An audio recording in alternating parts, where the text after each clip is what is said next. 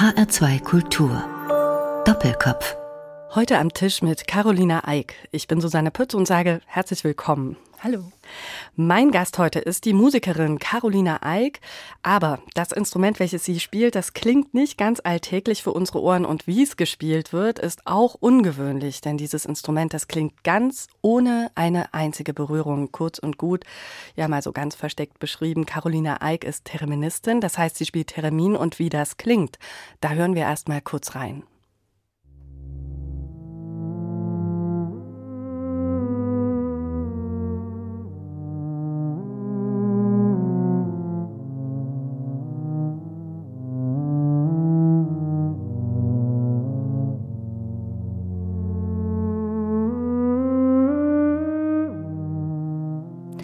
Tja, das klingt nach irgendwie fremden Welten, so sphärische Klänge, elektronische Klänge. Ja, die kann man mit dem Theremin erzeugen. Und genau dieser Klang, der hat sie gebannt. Warum? Um, ich habe, glaube ich, schon immer diese elektronischen Klänge gehört, selbst als ich ein Baby war, weil mein Vater elektronische Musik gemacht hat und irgendwie habe ich das so in Fleisch und Blut und komme da nicht von los. Das heißt, Sie sind schon ganz früh mit diesem Instrument ich, oder Apparat in Kontakt gekommen? Ähm, ähm, meine Eltern haben mir das gekauft, da war ich sieben Jahre alt. Das stand einfach auf unserem ähm, Wohnzimmertisch eines Tages. Ähm, mein Vater hat aber davor schon in einer Band gespielt und ja, ich war als Kind immer backstage mit dabei. Jetzt muss man dazu sagen, Ihr Vater ist ein sorbischer Musiker, dazu aber später auch noch mehr. Er ist Komponist, elektronische Musik ist sein Metier. Das heißt eben solche Synthesizer verschiedenster Art, die waren für Sie einfach normal. Ja. Die standen rum, die konnten sie ausprobieren, wie ja. andere Kinder auf äh, Töpfe schlagen. Ja, oder am Mischpult rumdrehen, alle Knöpfe ausprobieren. Jetzt müssen wir mal, bevor wir uns weiter unterhalten, das Instrument schon mal genauer vorstellen. Also wenn man es so vor sich sieht, dann ist das eigentlich ganz unspektakulär. Ein Holzkasten auf einem Metallständer. Der Kasten ist flach und rechteckig, vielleicht so 40 Zentimeter lang. Und da sitzt das Herz des Instruments drin? Da ist die ganze Elektronik drin, genau. Und dann ähm, kommen aus diesem Kasten zwei Antennen raus. Auf der rechten Seite, also wenn ich vor dem Instrument stehe, auf der rechten Seite geht eine Stabantenne nach oben und auf der linken Seite ist eine gebogene Antenne. Und diese beiden Antennen, die senden elektromagnetische Felder aus, die ich dann mit meinem Körper beeinflusse. Also es sieht so ein bisschen aus, als ob ich ja vor dem Instrument tanze, also mhm. meine, mit meinen Armen tanze sozusagen. Dabei steuere ich mit der einen Hand die Tonhöhe, mit der rechten Hand. Wenn ich mich der Antenne nähere, wird der Ton höher und wenn ich wieder weggehe, wird der Ton tiefer wie so eine unsichtbare Seite, die ich dort bediene. Das heißt, es darf Ihnen da auch keiner zu nahe kommen, weil ansonsten genau. stört man diese elektromagnetischen Felder, sind das, die äh, da das sind zwischen diesen Antennen. Das stimmt. Also da man diese Antennen ja, also wie eine Radioantenne ist das ja, dass man, die kann man von allen Seiten beeinflussen. Das heißt, ähm, ich brauche da mal ein bisschen viel Platz drumherum äh, und da kann keiner zu nahe kommen. Die andere Antenne ist für die Lautstärke. Wenn ich da mhm. weiter weggehe, wird der Ton lauter und ja, das in dem Zusammenspiel ergibt dann den Ton. Das Instrument ist ja noch ein relativ junges, nicht mal 100 Jahre alt. Entwickelt hat es der russische Physiker und Musiker Lev Teremen. Waren dem alle traditionellen Instrumente einfach zu wenig? Weiß man da was drüber? Ähm, ja, man sagt so, er wollte ein Instrument erfinden, das so leicht zu spielen sei wie kein anderes. Ähm, das stimmt, wenn man davon ausgeht, dass man einfach nur in das Feld treten muss und es kommt ein mhm. Ton. Um dann aber spezielle Töne zu spielen, da muss man doch dann ein bisschen üben. Und Sie haben quasi aus seinem Umfeld, genauer gesagt äh, von seiner Großnichte, das Thereminspielen auch gelernt. Mhm. Wie fängt man da an? Ja, ich hatte damals halt so ein alt nachgebautes Theremin, so einen großen Holzkasten. Ähm, das hatte dann halt auch eine bestimmte Höhe und ich habe auf einer Fußbank gestanden, mhm. um die Antennen, um an die Antennen ranzukommen. Genau. Und dann hat meine Lehrerin immer gesagt, ja, mach mich nach einfach. Und ah. Und was natürlich auch geht, sie hat einfach, sie kam von hinten, hat meine Hände geführt in der mhm. Luft. Das geht natürlich auch sehr gut. Dass man erstmal überhaupt ein Gefühl dafür bekommt, wo man mit den Händen hin muss. Genau. Weil man hat ja nichts zum Festhalten. Man hat nichts zum Festhalten. Und ja, also jetzt, wenn ich unterrichte, ich versuche auch mal Hilfsmittel dazu zu nehmen oder auch ähm, ein Gefühl den Schülern zu geben, wie sich was anfühlt, wie man was spielt, ja. Carolina Eick, wenn man sie auf der Bühne spielen sieht, dann muss ich persönlich mich immer erstmal dran gewöhnen, denn weil sie keine Seiten berühren, nur die Hände scheinbar in der Luft einfach so bewegen, ähm, muss man erstmal sich damit zurechtfinden und nicht denken, ja, das ist von Zauberhand. Also wie das genau aber funktioniert, darüber sprechen wir noch ausführlicher nach der ersten Musik, denn jetzt hören wir erstmal dieses sphärisch klingende Instrument noch. Welche Musik haben Sie uns mitgebracht? Ähm, ich habe den ersten Satz aus dem Theremin-Konzert von Kalevi Aho mitgebracht. Ähm, die Aufnahme ist äh, gemacht mit dem Lapland Chamber Orchestra und dem ähm, Dirigenten Jon Storgots in Finnland, ich glaube 2012. Ja. Finnische Musiker, ist das was Besonderes, dass die für Theremin-Spieler schreiben? Ähm, ich habe den Kalevi Aho angeschrieben 2010 und weil ich wusste, dass er für ungewöhnliche Instrumente schreibt. Und ähm, ich fand seine Musik sehr gut. Und ich habe, ja, ich war sehr froh, dass er dann gesagt hat, ja, ich schreibe ein Theremin-Konzert und das Orchester ist fantastisch. Ich bin sehr froh, dass wir das gemacht haben.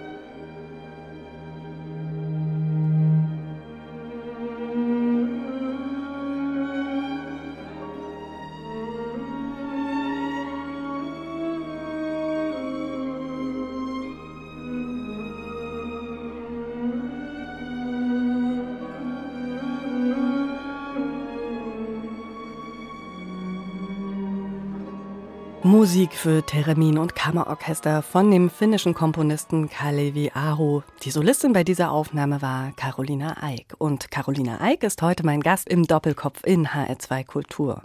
Für diese Aufnahme, aus der wir eben einen Ausschnitt gehört haben, da haben Sie ein Echo Klassik bekommen. Das ist ja nicht gerade irgendein Preis. Haben Sie jemals daran gedacht, dass das Theremin so weit nach vorne schaffen würde? Ja.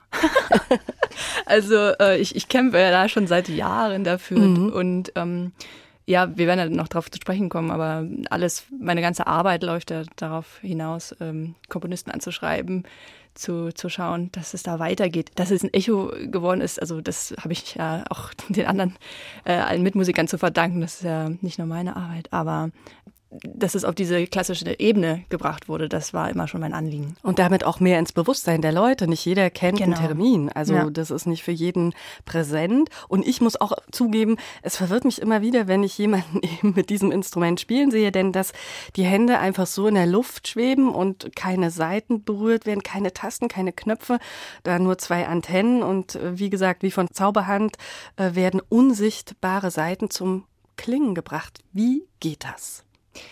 Ja, ich hatte vorhin die Antennen schon erklärt. Jetzt ist es so, dass ich zusammen mit den Antennen ein, eine Kapazität verändere. Mhm.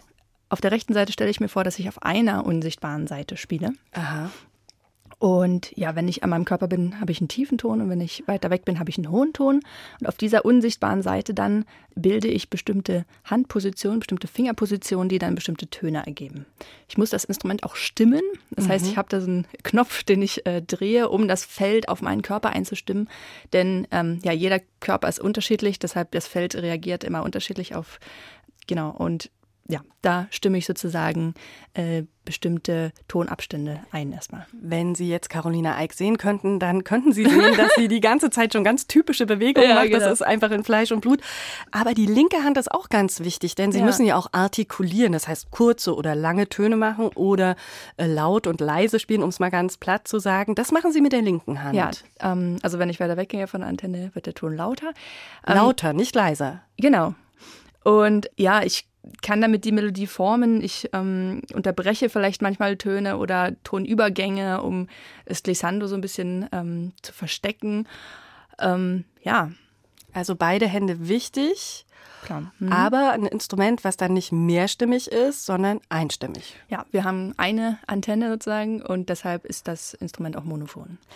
Ich hatte ja mal das Vergnügen, Ihnen und Ihren Schülern bei einem Kurs in Leipzig, in der Stadt, in der Sie aktuell leben, äh, über die Schulter zu schauen. Ja. Und da ging es, das war für mich ganz ähm, interessant, einfach um Basics. Das heißt, da ja. wurde sich so Ton für Ton durch die Tonleiter gearbeitet. Ja. Also nicht so ähm, ganz äh, virtuos, wie Sie jetzt spielen, sondern das waren wirklich Menschen, die da an der Basis arbeiten, mit dem Instrument erstmal loslegen.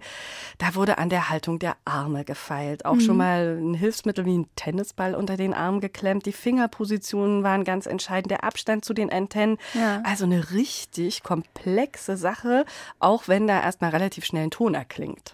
Genau, also Ton kriegt man ganz leicht raus. Ja, ich kann einfach mit der Hand ähm, irgendwie in der Luft herumwinken und schon kommt ein Ton. Aber um dann einen genauen Ton zu spielen, da bedarf es ein bisschen Arbeit und ähm, ganz genaue, ja präzise, präzise Arbeit. Ja. Man braucht da nicht nur ein gutes Gehör, sondern auch Körperbeherrschung, denn man muss ja die Arme irgendwie immer in der gleichen Position in der Luft lassen, sonst, Sie hatten es vorhin schon so schön beschrieben, wenn Sie näher rangehen, wird es höher, wenn Sie weiter mhm. weggehen an die Antenne, wird es tiefer. Man hat ja nichts zum Festhalten. Der Geiger hat ein Griffbrett und einen Bogen, der Posaunist, die haben einzelne Zugpositionen, ist ja alles schon schwer genug, ja. aber da ist ja was Greifbares. Woran orientieren Sie sich beim Thereminspielen? Ähm, schon zum Abstand, äh, also der Abstand zum Instrument ist wichtig und ähm, ja, an mir selber natürlich. Ne? Mhm. Ne? Ähm, ich bin, ja, ich weiß genau, wie meine Handpositionen aussehen. Ich habe eine geschlossene Hand, das ist dann meine Position 1, die ich definiere. Dann öffne ich meine Hand, dann habe ich die Position 8. In der äh, Handöffnung sozusagen liegt die Tonleiter. Das muss man vielleicht auch kurz erklären. Sie haben nämlich eine eigene Fingertechnik mhm. entwickelt und damit jeden einzelnen Ton der Tonleiter, also acht Stück, definiert. Das sieht auch erstmal aus wie so eine geheime ja, Zeichensprache, wenn ja. der Daumen und der Zeigefinger einen Kreis bilden und genau. danach gehen so nach und nach die, die Finger, Finger, auf. Ja. auf. Ähm, Gab es vorher, also bevor Sie Theremin auch sehr populär jetzt gemacht mhm. haben, gab es sowas nicht, dass man das so definiert hat? Der Unterschied zu vorher war, dass man, wir haben ja gesagt, der tiefste Ton ist am Körper. Ne? Mhm. Das kann man einstimmen mit so einem Knopf am Theremin. Das gab es schon immer. Ähm, was ich mir ausgedacht habe, so vor zehn Jahren, mhm. war, dass ich nicht nur diesen tiefsten Ton einstelle, sondern dass ich einen bestimmten Abstand mit meiner Hand definiere und dann diesen Abstand einstimme. Das heißt, ich kann nochmal genauer einstimmen. Mhm. Genau, und ja, da habe ich vor zehn Jahren ein Buch drüber geschrieben und nach dieser Technik unterrichte ich auch und lernen jetzt auch sehr viele Leute Theremin spielen. Das ist ja. ein beliebtes Instrument. Ich war auch erstaunt bei diesem Kurs. Ja. Menschen aus der ganzen Welt kamen nach Leipzig, mhm. ähm, um von ihnen zu lernen. Ähm, und sie machen das Ganze ja auch für ihre weltweiten Schüler im Internet. Dazu sprechen wir aber auch später nochmal genauer. Denn gleich äh, hören wir erstmal noch Musik und natürlich hören wir Theremin. Eine Musik aus dem Jahr 1947. Damals war das Theremin so richtig en vogue. Was werden wir hören? Ja, wir werden eine Aufnahme von Samuel Hoffmann hören. Der hat damals viel Filmmusik eingespielt, zum Beispiel für den Hitchcock-Film Spellbound mhm. und so. Mhm. Hier ist das ein, ein Song äh, von dem Album Music Out of the Moon.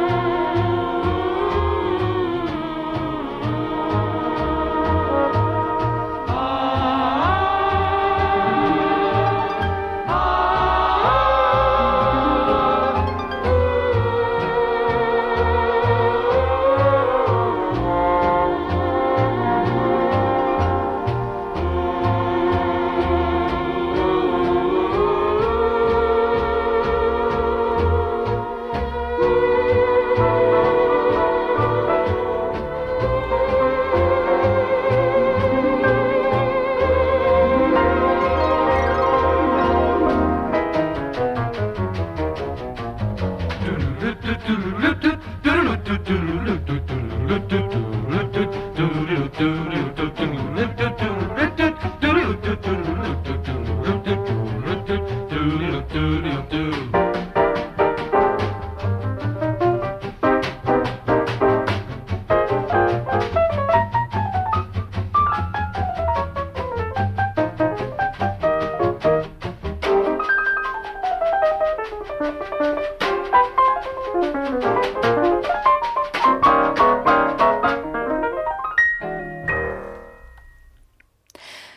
hören die Sendung Doppelkopf in HR2 Kultur und bei mir zu Gast ist die Musikerin, die Thereministin Carolina Eick. Theremin haben wir eben auch bei dieser Musik, wenn auch ein bisschen im Hintergrund gehört, Musik von Samuel Hoffmann. Mitte des 20. Jahrhunderts haben einige Musiker, Komponisten für das Theremin ge geschrieben, gerne auch in Filmmusik, Sie haben es vorhin schon gesagt, ja. aber nicht nur bei Hitchcock, auch Komponisten wie Edgar Varese oder Bohuslav Martinou haben dafür geschrieben, auch Jean-Michel Jarre hat es verwendet und sogar die Beach Boys. Das war kein Termin. Da muss ah, okay. Ja, ja, das, das ist immer so ein, so, ein, ja. so ein Gerücht. Das war das Tannerin. Ah, okay. Aber macht also, nichts, das ist, ist ja. also ganz breit gefächert. Sie, Carolina Eick, arbeiten auch in ganz verschiedene Richtungen. Also zum einen adaptieren Sie klassische Werke, mhm. aber Sie schreiben auch selbst. Ja. Ich arbeite gerade an einem neuen Album, wo ich Musik schreibe für Stimme und Termin. Und ich werde ähm, halt selber singen auch ja, eigene Musik zu machen. Sie äh, treffen sich ja auch mit ganz unterschiedlichen Musikern, mal mit einem Streichquartett oder auch mit einer Gitarre oder mit Klavier. Suchen Sie sich das bewusst aus? Entsteht das aus einer Laune? Wie muss ich mir das vorstellen? Ähm, ja, ich das ist das Schöne an meinem Beruf, da ich ja freischaffend bin und quasi machen kann, was ich will, dass ich mache, worauf ich Lust habe. Und wenn ich mit einem Musiker gut klarkomme und ich sein Spiel toll finde, dann frage ich ihn, ob er was zusammen machen will. Sie haben es ja vorhin auch schon anklingen lassen, auch Komponisten, die schreiben Sie einfach an. Sie sagen, das gefällt mir, die Art, wie der ähm, schreibt. Äh, mhm. Vielleicht hat er Lust und kennt noch nichts vom Termin. Ja. Wie ist so die Reaktion, wenn Sie sich dann trauen? Ähm, wie reagieren die Komponisten? Sind die meistens sehr offen? Ja, klar. Also das Theremin ist ja fast 100 Jahre alt, aber noch nicht so bekannt. Den Klang kennen manche Leute, aber auch noch nicht alle. Ich glaube, das ist auch ein ja willkommenes ähm, willkommene Sache für Komponisten, um was Neues zu kreieren oder um, um eine neue Kombination zu finden. Das ist ja eine ganz andere klangliche Möglichkeit, auch durch dieses Elektronische. Es hat trotzdem eben was, auch was Gesangliches. Ja. Es klingt ähm, ja einfach sehr es speziell. Ist, ist halt nicht so wie, wie normaler Synthesizer, wo mhm. man auf eine Taste drückt, weil man mit der linken Hand noch so viel dynamische Sachen arbeitet. Und auch kann. Vibrato, das fand ich ja. bei Ihnen, wenn man Ihnen zuschaut, ganz toll, dass Sie wirklich mit Ihrer rechten Hand auch Vibrato machen in der Luft und genau. man hört dann wirklich, dieses, dass dieser Ton wesentlich lebendiger ist. Genau, also man kann äh, indem man, ja, also rechts spielt man ja die, die Tonhöhe, man hält einen Ton und wenn man dann den Arm ein bisschen zur Seite schwingt, dann entsteht ein Vibrato. Im Prinzip wie beim Cello. Sieht genau. es aus zumindest. Genau. Ähm, Musik, wir haben es vorhin schon mal kurz anklingen lassen, liegt bei Ihnen in der Familie. Ihr Vater ist Musiker und ja, ein Musiker, ein sorbischer Musiker. Das heißt, Ihre Familie, die stammt aus der Lausitz, auch wenn Sie dort nicht aufgewachsen sind, sondern in Brandenburg. Aber gehört diese Sprache und auch die sorbische Kultur bei Ihrer Familie trotzdem dazu? Ja, auf jeden Fall. Also ähm, wir sind zu Hause zweisprachig aufgewachsen. Mhm. Äh, ich begrüße mal kurz die Sorbische. Gerne. Äh, Dzień, ähm, so weselo so widzisz ju posłuchacze. Ja, wir sind zweisprachig aufgewachsen und ich glaube, das hat mir sehr viel äh, gebracht in dem Sinne, dass ich den Klang einer neuen Sprache gleich mit aufgenommen habe. Und wenn ich, äh, ja, egal welche Sprache ich höre, ähm, wenn ich sie nicht kenne, finde ich sehr berührend. Ob es mhm. jetzt Arabisch ist oder Türkisch, ich, ja, ich könnte fast anfangen zu weinen, weil, ich, weil, weil mich das sehr berührt, egal welche Sprache ich höre. Für diejenigen, denen Sorben nicht gleich was sagen, ein paar Worte von Ihnen zu dieser Minderheit, die vor allem eben in der Ober- und Niederlausitz in Sachsen und Brandenburg leben? Genau, ähm, es gibt die Ober- und die Niedersorben. Das ist ein slawisches Volk, mhm. sozusagen, ähm, und wir ähm, die Obersorben sind so, ähm, also die von der Sprache her eher dem Tschechischen ähnlich mhm. und die Niedersorbischen dem Polnischen. Ähm, ich weiß nicht, ob so, ich, ich habe nicht, dass ich jetzt eine falsche Zahl sage, aber so um die 40.000. Doch, das hatte ich auch ja. mir nachgelesen. Mhm. Es gibt, ähm, man sagt so wohl bis 60.000, die sogar genau. tatsächlich mhm. alle auch die Sprache äh, auch noch pflegen und ich finde es immer sehr spannend. Das ist ja eine Minderheit, die keinen keinen eigenen Staat beansprucht, aber die ähm, für sich wirklich ganz autark mit eigener Flagge und Sprache ja, in der genau. Schule und so ja. lebt. Das ist eine spannende Sache, von der viele auch gar nichts äh, wissen. Und wenn ich an die Sorben denke, dann muss ich immer sagen, dann ploppt in, vor meinem inneren Auge sofort ein Bild von diesen tollen Trachten auf, ja. diesen Hauben, die ähm, kunstvoll bestickt sind. Und ich denke immer an Ostereier. Ähm, denn wir haben ganz ganz tolle Traditionen, zum Beispiel auch das Osterreiten. Ja. Ähm, Wollte genau. ich schon immer mal hin, habe ich noch nie geschafft, aber ne? irgendwann in meinem Leben werde ja, ich es auch da, schaffen. Da werden die Pferde geschmückt und ähm, die Reiter reiten von einem Dorf zum anderen, um die frohe Botschaft zu verkünden. Ist das so, dass man dann oder dass Sie dann auch ganz bewusst wieder in die Lausitz fahren, wenn solche Feste sind, weil man die eben feiern will? Ja, natürlich. Mhm. Ganze Familie? Ähm, ja, wir treffen uns alle. Sehr schön. Ähm, Sie sind zweisprachig aufgewachsen, das haben Sie eben schon gesagt, also musikalisch geprägt, haben aber nicht natürlich nur Theremin gelernt, sondern mhm. Geige und Klavier zuerst. Ähm, wann war aber klar, ohne Theremin geht's nicht? Schon immer. Mhm. Also seitdem ich sieben Jahre alt bin, spiele ich Theremin und ähm, ich habe nie dran gezweifelt, dass das mal mein Beruf sein wird.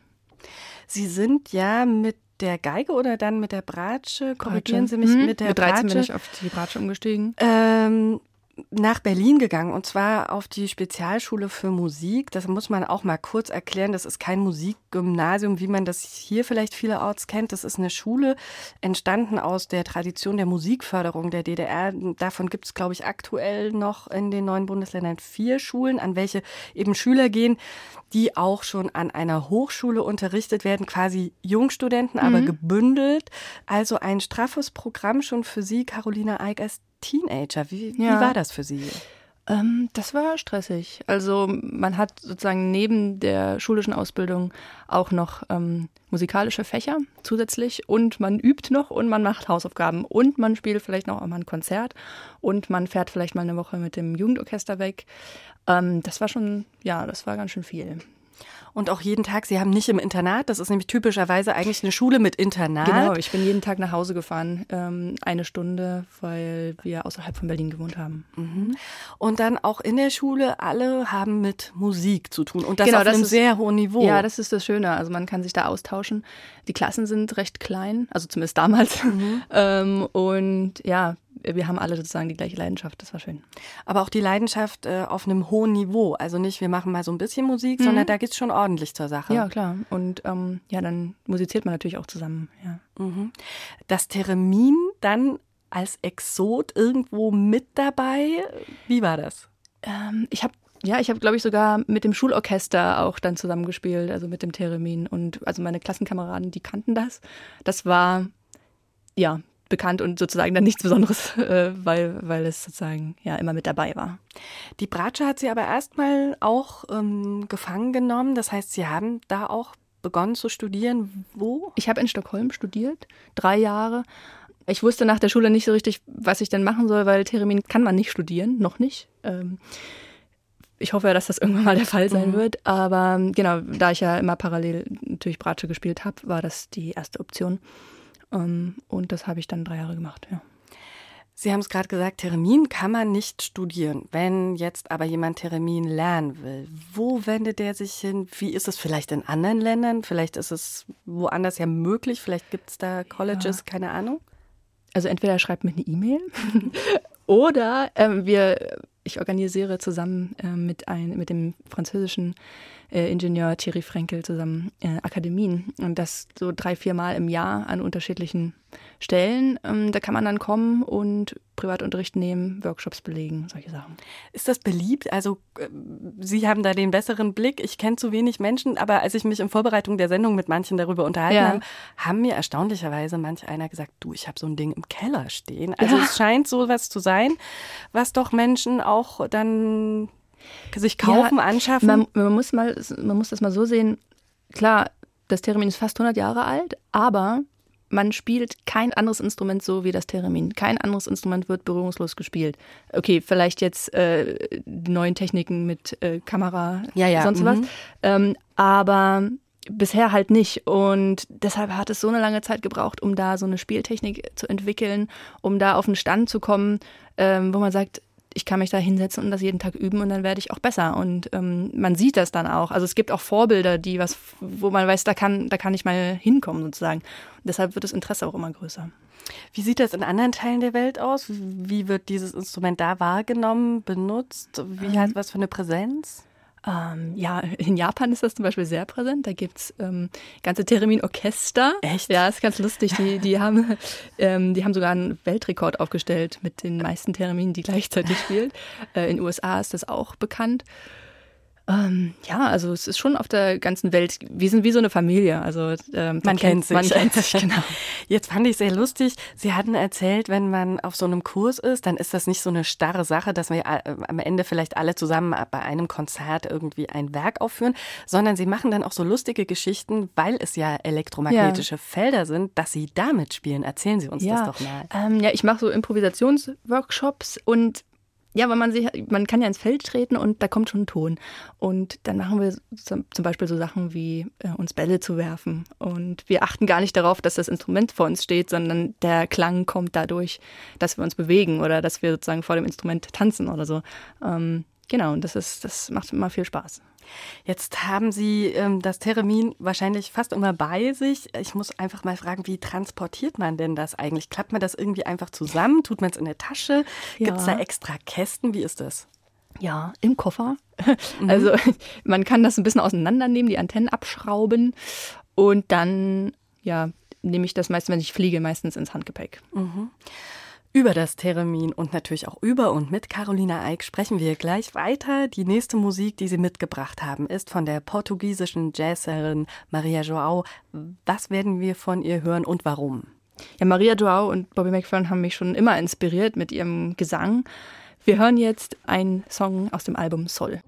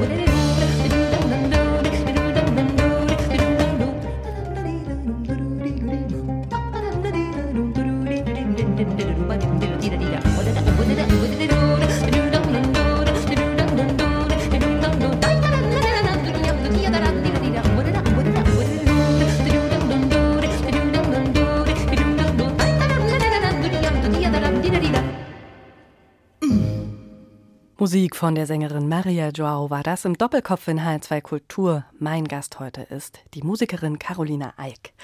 Jetzt haben wir gerade diese wunderbare Jazzsängerin ja, gehört.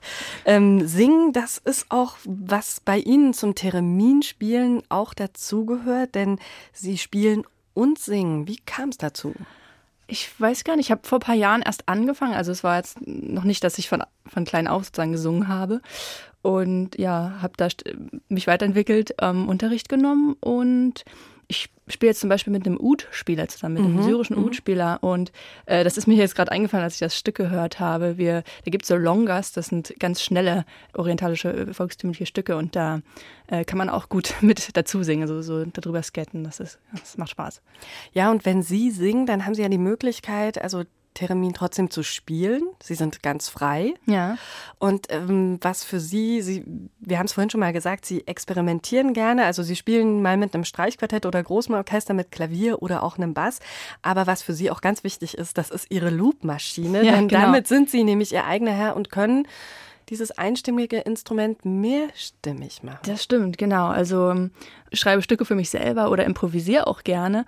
Und ich singe dann sozusagen und nehme mich selber auf und gebe das wieder und dann hat man, ja, kann man so einen Klangteppich kreieren oder auch ähm, eine ganze Begleitung kreieren.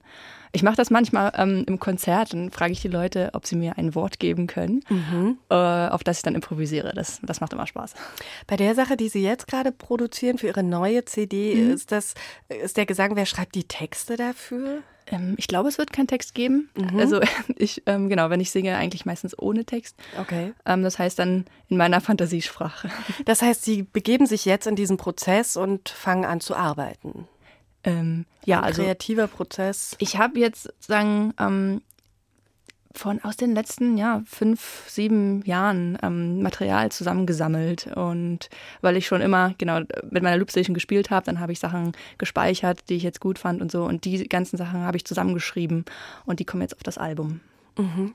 Also diese kleine Loopmaschine kommt dann noch zu der anderen Maschine dazu, ja. aber ähm, Sie äh, haben dann trotzdem noch genügend Platz auf der Bühne auch für andere Musiker.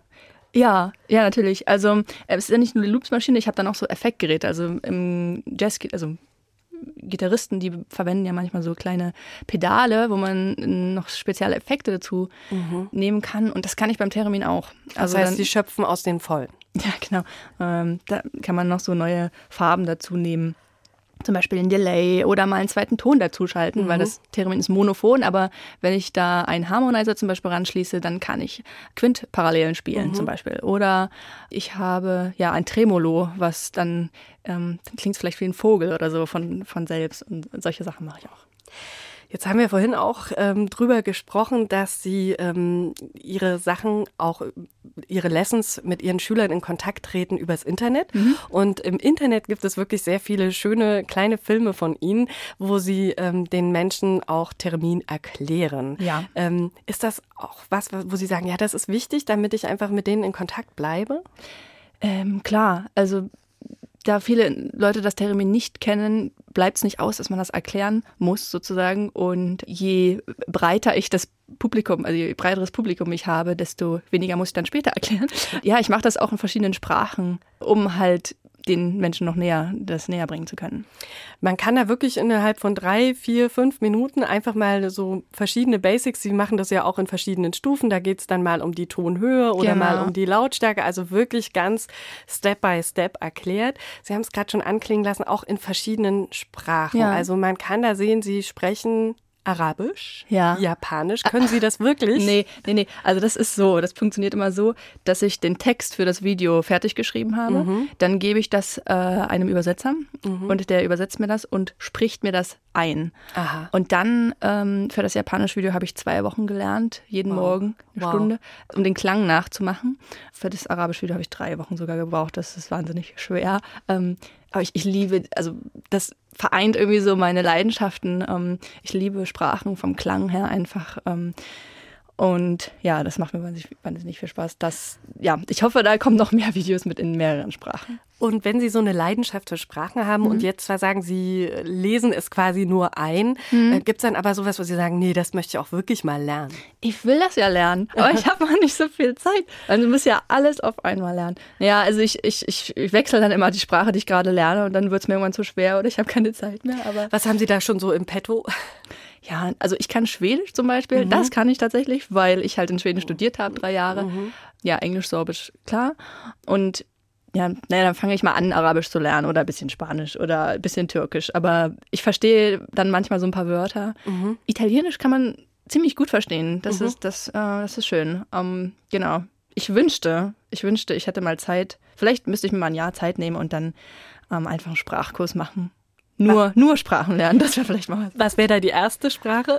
Äh, momentan bin ich ähm, bei Arabisch, aber das könnte auch wechseln. Mhm. Man merkt, das wäre ein Hobby für Sie, wenn Sie Zeit hätten, aber wenn Sie wirklich mal Zeit haben und nicht Konzerte geben mhm. oder neue äh, CDs aufnehmen, Schüler unterrichten. Ja. Gibt es dann noch was, was Sie außerdem gerne machen? Ja, ähm, also ich male gern. Also ich, mhm. das ist so noch eine andere Leidenschaft. Ich, ich, ich liebe Farben. Also ganz starke, klare Farben und ähm, die bringe ich dann manchmal auf Papier oder auf, auf eine Leinwand.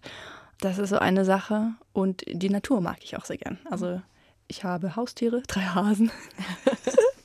Die inspirieren mich auch jeden Tag. Mhm. Aber Farben und Malen, ist das dann so ein Ausgleich? Ist es dann Muss oder ist es nebenbei? Wie ist das für Sie? Das ist, äh, ja, wenn, ja, das ist Inspiration. Also wenn ich mich gerade nach Gelb fühle, dann bringe ich das auf Papier. Und äh, das ist auch so, dass ich, wenn ich Musik spiele, Farben sehe. Mhm. Also, ich, also schon sowas Synästhetisches. So ein bisschen, ja. Also ich spiele ein bestimmtes Stück und äh, ich kann Ihnen sagen, das, das klingt für mich jetzt nach Grasgrün zum Beispiel. Mhm. Mhm. Und ja, da, da verbinde ich das. Ja, das ist eine perfekte Kombination dann mit diesem speziellen Instrument und äh, ja, ich kann mir das gut vorstellen. Ähm, eine Frage am Ende. Das Theremin ist ein junges Instrument. Wenn man sich vorstellt, vielleicht in 20 Jahren und Sie schauen aufs Theremin und auch auf Ihre Arbeit vielleicht ein Stückchen zurück, Sie sind ja noch sehr jung, aber ähm, was würden Sie sich wünschen, dass Sie dann sagen können über das Theremin? Ich würde mir wünschen, dass, dass alle Leute das kennen und dass es ähm, Menschen gibt, die dafür genauso brennen und die dann die Zeit investieren und üben und dann Komponisten, die das auch schön finden und vielleicht, dass es in Hochschulen unterrichtet wird. Sagt Carolina Eick und kurz vor Ende des heutigen Doppelkopfs gibt es natürlich auch nochmal Musik. Auch die haben Sie uns jetzt mitgebracht. Was werden wir hören? Äh, wir werden von der norwegischen Band äh, Jager Jazzist aus dem Album The Sticks was hören ich finde, diese Band benutzt wunderbare Klangfarben und ähm, ich finde auch die Beats sehr cool. Was wir jetzt hören, ähm, das wird kein Theremin sein, glaube ich. Mhm. Das habe ich extra nochmal gesagt. Der Song heißt Doppelgänger. Das war der Doppelkopf auf HR2 Kultur und Sie können diese Sendung auch im Internet nachhören. Ich bedanke mich ganz herzlich bei meinem Gast, der Thereministin Carolina Eick und auch bei Ihnen, dass Sie uns zugehört haben. Tschüss, sagt Susanne Pütz.